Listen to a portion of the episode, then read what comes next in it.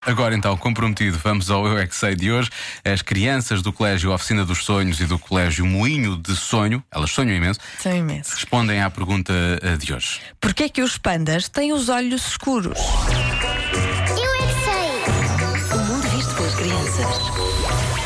É preto e branco. Porquê é que ele tem os olhos pretos, sabes? Porque vinha assim quando meu pai comprou. Porquê é que o panda tem os olhos escuros? Será que está sujo? Hum, será que sim que ele anda ali na lama?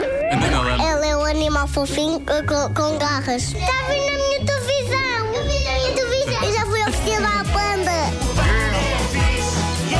Eles são todos pretos e brancos. E as zebras também. Porquê é que eles não têm cor? Coitadinhos. Tem cor, tem branco e, vran- e preto. Há mais uma cor que voa e tem muitas cores. Papagaio! Eu é os que os ursos não usam óculos de sol. Conseguem se proteger com os seus olhos no sol. Mas o panda tem os olhos pretos porquê? Acham que ele anda a dormir mal? Está com olheiras? Eu só dormo com os olhos fechados. Fica de noite. E depois eu acho que eu fico com os olhos pretos. Por causa do nosso Presidente da República. O presidente é que mandou o panda ter olhos pretos? Ela é que manda tudo. Marcelice, neste caso. Manda. Sim, sim, sim. Eu só fiquei- eu estava à espera que algum deles dissesse que ele fazia isso porque era um larápio.